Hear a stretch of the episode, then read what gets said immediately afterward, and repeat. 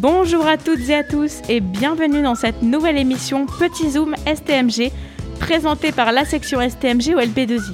Avec Colline, on va vous parler de Londres et plus particulièrement pourquoi Londres est une ville mondiale.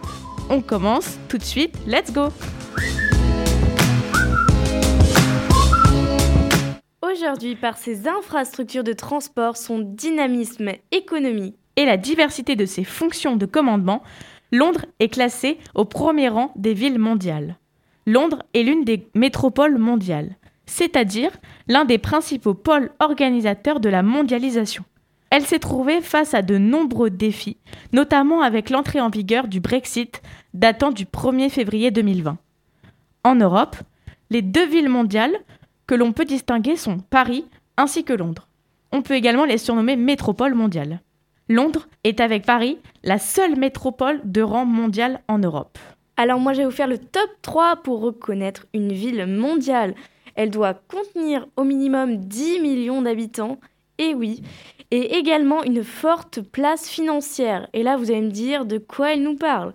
Donc c'est un endroit où sont réunis plusieurs investisseurs ainsi que des infrastructures de marché comme les banques, les bourses, les sociétés d'avocats, etc.